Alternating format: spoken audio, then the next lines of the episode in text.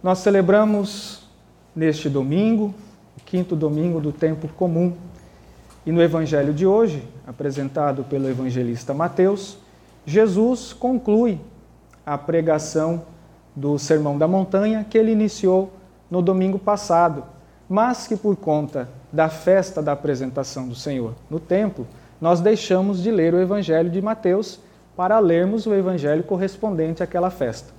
Se tivéssemos celebrado o quarto domingo do tempo comum, no domingo passado, nós ouviríamos de São Mateus todo aquele diálogo que Jesus teve com os discípulos e a grande multidão quando anunciou-lhes as bem-aventuranças. E olha que interessante, Jesus primeiro é, prepara o povo e diz assim: Bem-aventurados os pobres, porque deles é o reino dos céus. Bem-aventurados os aflitos, porque serão consolados. Bem-aventurados os mansos, porque possuirão a terra. E aí foi, até o versículo final, quando ele diz: Bem-aventurados sois vós quando vos injuriarem e perseguirem e mentindo disserem todo tipo de mal contra vós por causa de mim. Alegrai-vos e exultai, porque será grande a vossa recompensa nos céus. Se a gente analisar este evangelho, nós vamos perceber que Jesus primeiro trata de coisas boas: mansidão, misericórdia, pureza. E depois ele mostra uma realidade não tão boa assim. Consequência deste caminho em busca destas bem-aventuranças. Ora, se para a gente conquistar tudo aquilo de bom que Jesus está nos anunciando, o que, que ele está mostrando para nós como recompensa? Bom, a primeira, nosso será o reino dos céus, se nós formos pobres em espírito. Nós seremos consolados, porque sofremos aflições. Nós possuiremos a terra, se formos mansos. Nós seremos saciados, se tivermos fome e sede do que é justo. Nós encontraremos misericórdia, se formos misericordiosos nós seremos puros de coração e por isso mesmo veremos a Deus. Há aqui um caminho, um estágio ou uma pedagogia que nós precisamos seguir para chegarmos a esta bem-aventurança. E este caminho, deste caminho, não está excluída a possibilidade de perseguição, injúria, calúnia, falso testemunho e todo tipo de maldade do mundo que tentará nos impedir de chegar às bem-aventuranças do céu. Mas eis o que o Senhor nos diz no domingo de hoje, porque a pregação dele não, não termina no domingo passado, termina hoje. Ele diz assim: Mas lembrai-vos, vós sois o sal da terra. E se o sal se tornar insosso, com o que salgaremos? Vós sois a luz do mundo. Não pode ficar escondido uma cidade construída sobre um monte, ninguém acende uma lâmpada e esconde, mas coloca num candeeiro para que ela brilhe e forneça claridade. Vejam só, Jesus nos apresenta o caminho até as bem-aventuranças. Coisas maravilhosas se desenrolarão diante de nós quando estivermos no céu desfrutando da nossa alegria e da nossa glória. Só que para chegarmos lá, existe um caminho que nós devemos fazer. E é exatamente este caminho que o mundo tenta nos impedir. Por quê? Porque se nós formos de fato sal da terra e luz do mundo, nós não permitiremos que o pecado faça habitação em nosso coração e na nossa alma. E o mundo não quer isso. Primeira coisa que nós vamos ver: a perseguição contra o cristianismo, contra o catolicismo, contra os seguidores de Jesus, contra a igreja. É preciso calar a igreja, porque a igreja preocupada com as almas, solicita ao esposo Cristo, obediente ao seu Senhor, conduz e ensina as almas a buscarem este caminho das bem-aventuranças. Mas o mundo não quer que ninguém ensine este caminho, porque existe interesse por trás disso. Sabe aquela música? Vocês sabem, não é? É só fazer assim que eu volto, não é? Não é assim, é assim. Há interesse no mundo. E o mundo fará de tudo por causa desse interesse, inclusive perder as almas. Quer ver um exemplo para você entender o que eu estou tentando dizer? Quem aqui já fez um, é, alguma promessa ou algum. É, como é que chama? Me falhou aqui a memória. Propósito, não é? Para alcançar uma graça ou é, melhorar, para se dispor à graça de Deus. Jejum, por exemplo. Quem já fez jejum? Levanta a mão. Poucos já fizeram, né? Tá bom. Mas vamos lá, só para você entender. A pessoa está lá fazendo o jejum 40 dias de jejum intermitente. Dia sim, dia não, dia sim, dia não, dia sim, dia não. Como é que esta pessoa será tentada? O pecado vai aparecer diante dela e dizer: Oi, eu sou o pecado e vim te atentar. Não. A pessoa está lá tranquila, saindo do trabalho, com a mente pensando em Deus. Hoje é meu 15 dia de jejum intermitente. Eu já estou começando a experimentar os frutos deste sacrifício diário que eu estou fazendo por amor a Deus. De repente,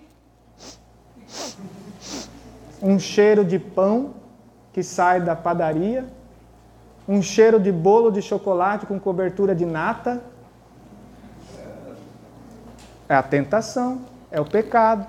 O pecado não aparece assim, oi, eu sou o pecado. Ele vem disfarçado.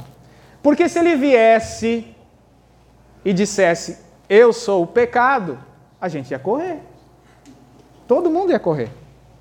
Mas ele precisa se disfarçar para nos enganar. Então ele vem disfarçado de bolo de chocolate, de Coca-Cola, de costela assada, não é? Ó, viu? Ele vem disfarçado de tudo isso para fazer você sair do seu propósito. Mas o que o pecado quer, na verdade, é te tornar escravo. Quanta gente tem dificuldade de fazer um jejum porque já se tornou escravo da gula? Ah, padre, mas comer, comer agora é pecado. Não, comer não é pecado, nem beber é pecado. O problema é quando você coloca toda a sua disposição nessas duas coisas. A vida inteira sua é comer e beber, comer e beber, comer e beber, comer e beber e desfrutar do prazer da gula. Pronto, escravidão.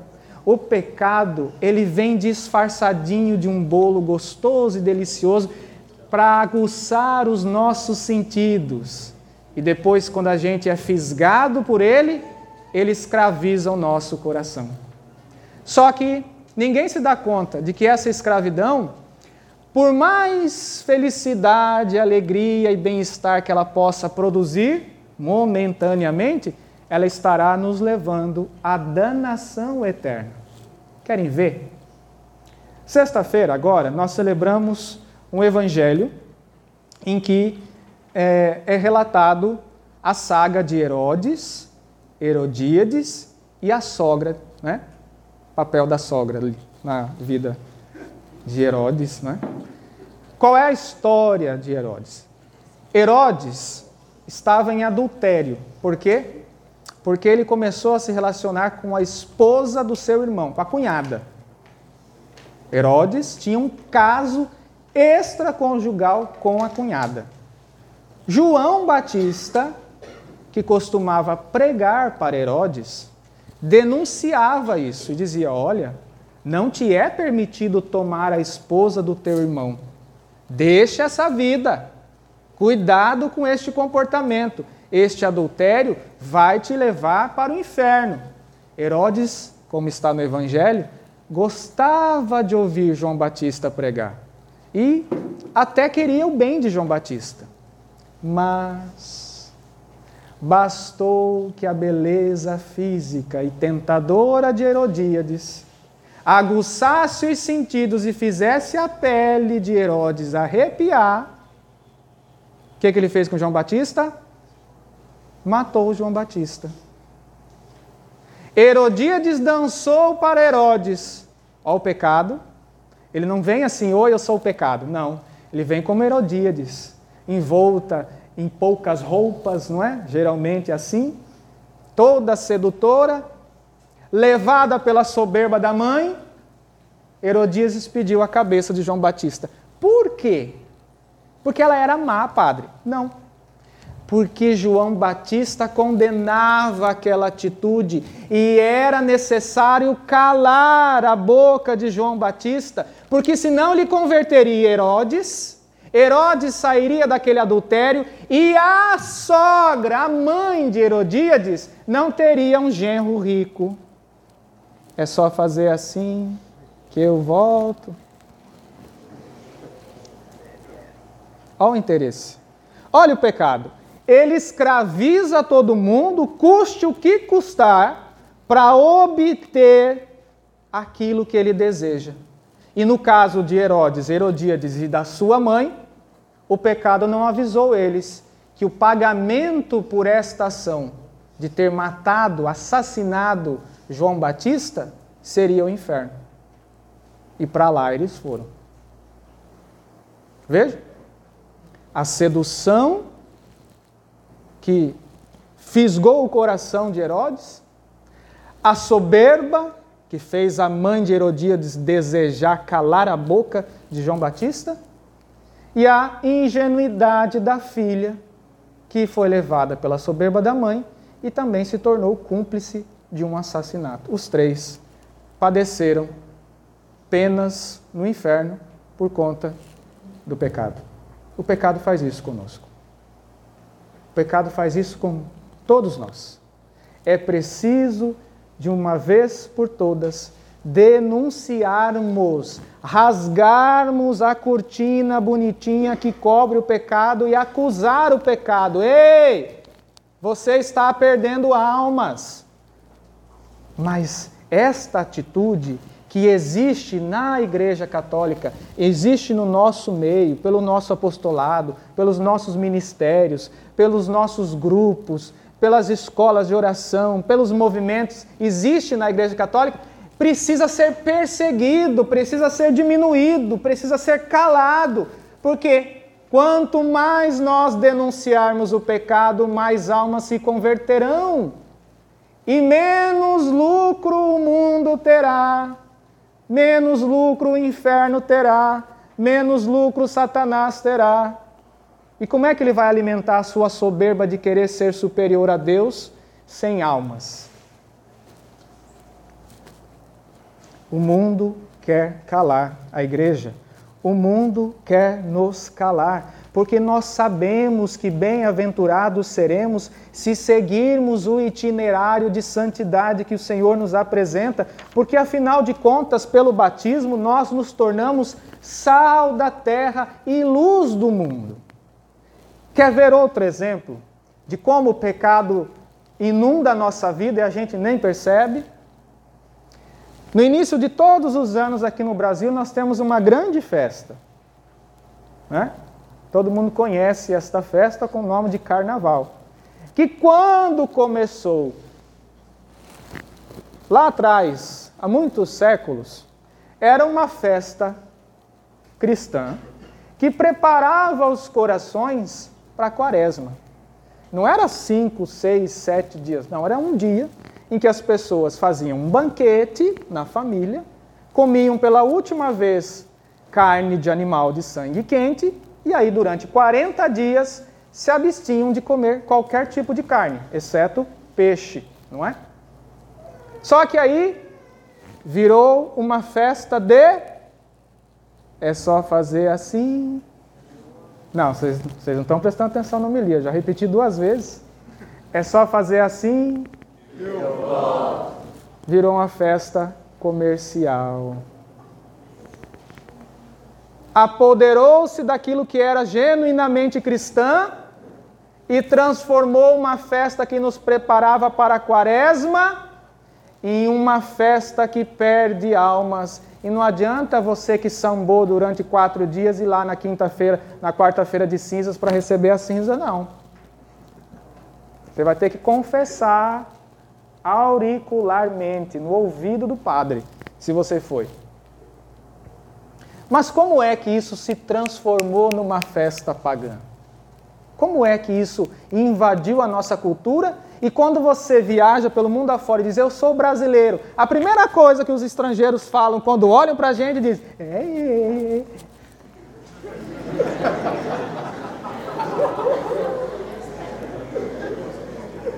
Como, como se o samba, o batuque, o pandorim, sei lá o que, o pandeiro, me representasse. Não, eu sou brasileiro, nascido da terra de Santa Cruz. Ninguém lembra disso. Mas do tic-tuc, tic-tuc, tic É a primeira coisa. Ah, brasileiro, é, brasileiro. Nós começamos a inverter os nossos valores quando nós permitimos que esse tipo de pecado, vestidinho, ou nem tanto, né? De uma cultura que parece inocente começou a invadir a nossa vida. O carnaval parece uma brincadeira saudável, inocente. As pessoas estão ali no ritmo de um tambor. Faz aí o ritmo do. Faz aí na bateria. Faz aí um. Não é para ninguém sambar, mas só para ter um fundo musical. Aí faz aí um sambinha. Ixi, isso aí. É, tá, tá bom, tá bom, tá bom. Nota zero. Né? Mais ou menos assim. Aí o pezinho de todo mundo começa. Por quê? Porque o pecado não vem identificado como pecado. O pecado precisa aguçar os sentidos. Aí o barulhinho do prato começa a aguçar o sentido e o seu corpo já começa a querer se mexer. Aí o barulhinho do bumbo começa a marcar o ritmo, você já começa a dar os primeiros passinhos. Aí associa a isso outras coisas que são mais graves ainda. Hoje, nos dias de hoje, é pior. Este ano, se você analisar o samba enredo da maioria das escolas de samba de São Paulo Rio de Janeiro, só daquele centro, sem contar o restante do Brasil, todos, todos os sambas enredos falam mal de Jesus, dizendo que ele era gay e homossexual colocam Nossa Senhora como uma prostituta e ainda por cima pega um rapaz saradão, bombado, cheio de, de hormônio, que nem aqueles frangos é, de granja que a gente compra. Que quando põe na panela um frangão desse tamanho, fica uma franguinha desse tamanho assim.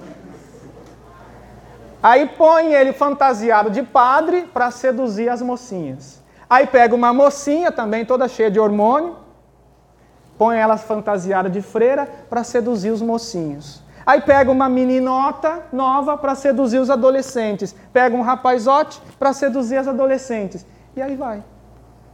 E todo mundo fica na frente da tela de 70 polegadas, esperando passar a comissão de frente e chegar a comissão de trás. E termina uma escola e começa outra. E termina uma escola e começa outra. E a vida vai passando. E os brasileiros aplaudem, torcem, brigam, porque a nota não foi a nota que a gente esperava. Nós tivemos um trabalho o ano inteiro. Imagina, agora o pecado vai entrando disfarçado. Ele se transveste de coisa boa para seduzir o nosso coração. E aí eles inventam é camarote VIP, da não sei do que, da, da marca da bebida tal, é camarote não sei das quantas. Olha, eu duvido muito, duvido muito que tenha um anjo da guarda sequer, que ao menos passe sobrevoando no espaço aéreo daquele sambódromo. Digo que Nossa Senhora jamais, em sua humildade e majestade, perderia tempo para se fazer presente num sambódromo. Nosso Senhor, então, vixi, nem se fala. Morreu por nós na cruz, verteu o seu sangue na cruz. É verdade. Na cruz, ele perdeu tudo. Mas aquilo que o pessoal faz no sambódromo, aquilo não é sacrifício. Aquilo é vilipêndio. E, no entanto, nós amamos carnaval. Santo Antônio é conhecido como o polo carnavalesco da região, não é? infelizmente, muitos católicos já tem até trio elétrico, é, bloco de carnaval para ir pular carnaval, não é? Nós poderíamos fazer um bloco. Bloco é bloco dos homens com Deus, bloco do São José, bloco das mulheres devotas de Maria, ir para o Vinho de Verde, ir para o Retiro do Encheios, não é? Não, a gente prefere ficar sexta, sábado, domingo, segunda, terça, pulando carnaval, bebendo, enchendo a cara, se prostituindo, consumindo drogas, cometendo adultério e outras coisas mais, para satisfazer uma aparente necessidade humana e puramente animal. Satisfazer as necessidades pessoais. Eu quero ser feliz. Herodíades também queria ser feliz. Herodes também quis ser feliz com Herodíades. A mãe de Herodíades só queria a felicidade dela. Os três assassinaram João Batista por causa dessa felicidade. Não vale a pena, não vale a pena buscar uma felicidade humana passageira, disfarçada de coisa boa, quando no fundo, no fundo, ela vai te levar para o inferno. Quando a igreja ensina isso, a igreja não está colocando a sua liberdade em risco, não está querendo colocar você trancado numa jaula. Não. A igreja está te ensinando que para conquistar esta bem-aventurança, ou estas bem-aventuranças que Jesus anuncia, é necessário enfrentar o pecado num duro combate. Porque se a gente se fizer de besta sempre dialogar com o pecado, nós vamos voltar ao Gênesis capítulo 1, capítulo 2, capítulo 3. A história de Adão e Eva, que se deixaram seduzir pela serpente e acabaram com todo o destino da humanidade. E nós sofremos as consequências dessa desobediência deles até hoje.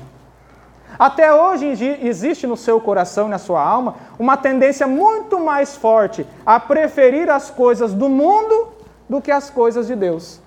Graças à sedução e à ingenuidade de Adão e Eva. Porque se eles tivessem lutado, talvez nós estaríamos num estado bem melhor. Mas o erro foi cometido. Já o leite foi derramado. O que, que nós podemos fazer? Agora que Jesus purificou-nos da mancha do pecado pelo santo batismo, primeiro derramado na cruz com o seu sangue, depois na pia batismal na igreja, que é nossa mãe, nos ensina o caminho do céu, é preciso vivermos como sal da terra, separar o azedo do doce, separar o amargo do salgado, separar o insosso, aquilo que não tem gosto, daquilo que é saboroso. E como é que a gente faz isso? Na luta diária, todos os dias. São Paulo nos alerta: é uma luta a vida do homem sobre a terra. Uma luta. Ah, padre, quer dizer então que nós estamos em guerra, vamos bater na cara de todo mundo? É uma luta espiritual uma luta pessoal, é um combate para que a gente não seja seduzido pelo pecado e por Satanás quando ele se disfarça de coisas boas. Quer ver outro exemplo? Por que, que a família tradicionalmente constituída por um homem e uma mulher está sendo tão combatida nos nossos dias? Porque a família é a imagem humana da realidade espiritual que é a igreja.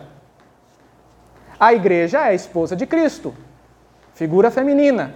Cristo, figura masculina. Desta união, desta núpcia, nascem os filhos, que somos nós. A família é isso. Desta união entre um homem e uma mulher, nasce a prole. Mas a família é mais do que isso. Assim como a igreja, por obediência ao seu Senhor, passa a ser magistra, mestra da verdade, educadora dos seus filhos, a família assume o papel de educar as crianças no caminho do bem, no caminho do Senhor. E é preciso destruir todo e qualquer tipo de estrutura e poder que ainda guarda para si o direito e a liberdade de ensinar a verdade, o bem, o caminho e a salvação. Por isso a família está sendo tão perseguida, por isso a igreja está sendo tão perseguida. Os sacerdotes, quando extrapolam demais na pregação, são calados, são destituídos do poder ministerial, são tirados do meio do povo. O leigo, quando começa a fazer com que o seu ministério produza frutos, encontra sempre diante de si obstáculos. Não, esse movimento está atrapalhando, nós vamos fechar esse movimento. Aí vem um daqui, vem outro dali, fazem um movimento, se proíbe aquele movimento naquele lugar. Ah, porque não pode criar desavença, não pode criar. Os católicos de cá são mais tradicionais, os de cá são mais liberais. O que, que é isso? Nós temos que viver uma sociedade do paz e amor. Não podemos ter divisão. Aqui a gente aceita todo mundo. Astúcia do demônio. Aceita tudo, aceita todo mundo, de qualquer jeito. Mas não é isso que Jesus está nos ensinando. Ele nos diz: bem-aventurados os pobres. Ora, se nós não formos pobres de espírito, e se nós não formos dependentes da riqueza de Deus e suplicarmos esta riqueza em abundância, nós não receberemos nada.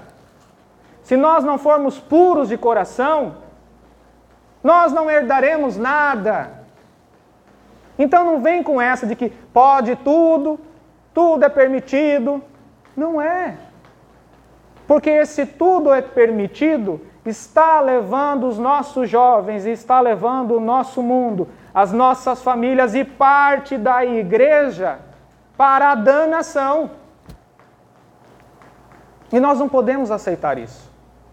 E quando a gente assume o papel de arautos da verdade, daqueles que exortam os seus filhos, os seus irmãos, os seus pais, os seus amigos a viverem uma vida digna, mesmo diante das perseguições, estes precisam ser calados. Mas a consolação nos vem do Senhor. Mesmo na perseguição, mesmo na calúnia, mesmo com, com os males que infligem sobre nós, nós precisamos ser sal da terra e luz do mundo. Onde que está a tomada da luz dessa sala? Desliga aí, por favor. Todas.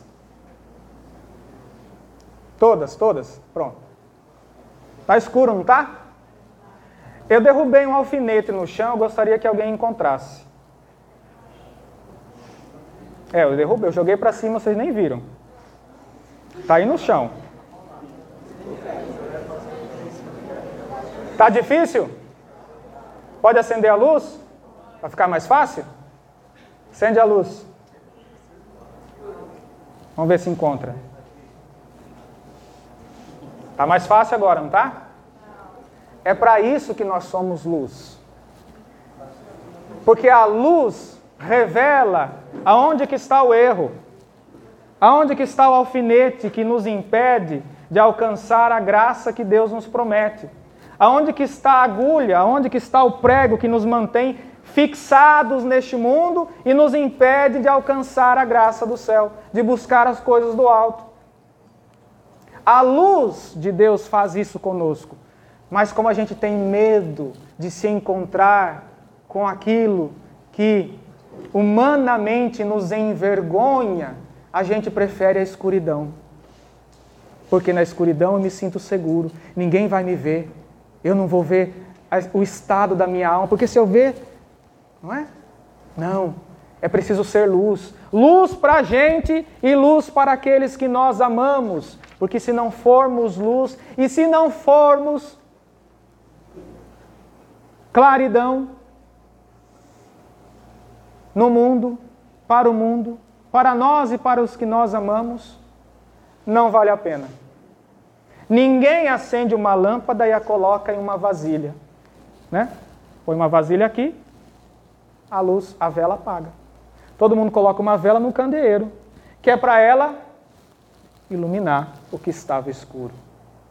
Jesus é esta luz que ilumina as trevas da nossa vida e revela para nós o que ainda nos impede de alcançarmos as bem-aventuranças. Só que existe muito movimento contrário a este ensino da igreja. Movimento que eu digo não pastoral, movimento de cultural, não é? Existe muita força cultural satânica mesmo que quer destruir o trabalho da igreja, o trabalho dos grupos, o trabalho dos movimentos, o trabalho das pastorais, o trabalho do apostolado, o trabalho dos ministros. Porque importa para o mundo não é a salvação das almas como importa para a igreja. O que importa para o mundo é só fazer assim. Pronto. O demônio fica feliz com isso. E Deus se entristece. Sejamos, pois, sal da terra e luz do mundo, auxiliados pela Virgem Maria, que conosco caminha, e pelos nossos anjos da guarda, empunhemos nas mãos este sal que o sangue de Cristo nos doa para salgarmos a face desta terra e empunhemos na mão esta luz que é o Cristo, esta palavra de Deus que é viva, eficaz, que muda a nossa vida e muda a vida daqueles que nós amamos.